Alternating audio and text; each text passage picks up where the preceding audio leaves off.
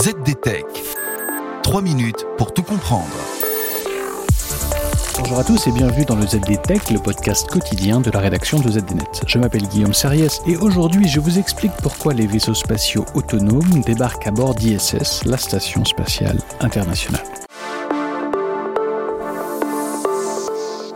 Grosse actu la semaine dernière où l'on apprenait via une kyrielle d'articles que Uber Eats passait à la livraison autonome dans la bonne ville de Los Angeles. Et petite actu, en tout cas en matière de nombre d'articles consacrés au sujet, la Station spatiale internationale était ravitaillée pour la première fois par un module autonome. Oui, un vaisseau spatial autonome qui ravitaille ISS avec 400 kg de fret à bord. Son doux nom est Starliner et son concepteur est tout simplement le géant de l'aéronautique Boeing.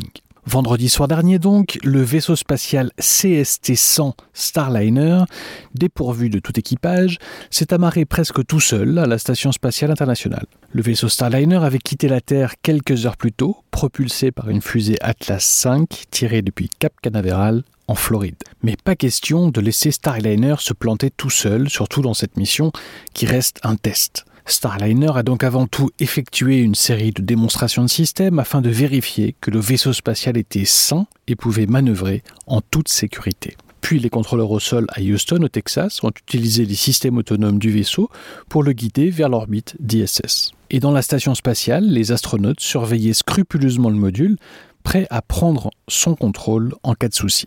Mais il s'avère que tout s'est bien passé. Pour le dire clairement, Starliner s'est amarré tout seul. Le système d'amarrage est le même que celui de la capsule Crew Dragon de SpaceX. Il permet le transfert d'énergie, de données, de commandes, d'air, de communication et potentiellement d'eau, d'oxygène et de gaz pressurisant. La réussite de cette manœuvre n'était pourtant pas écrite. Le vol automatisé de Starliner vers ISS est l'aboutissement de 8 années de travail. Il s'agit du second vol sans équipage du module. Le premier vol avait été effectué en 2019, mais à cette époque, le vaisseau spatial avait dû revenir sur Terre avant de s'amarrer à la station en raison de problèmes de logiciel.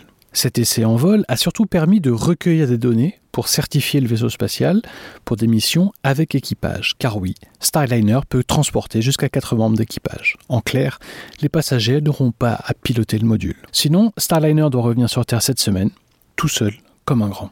Et voilà. Normalement, on a fait le tour du sujet. Pour en savoir plus, rendez-vous sur zdnet.fr et retrouvez tous les jours un épisode du ZDTech sur vos plateformes de podcast préférées.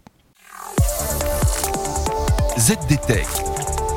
3 minutes pour tout comprendre.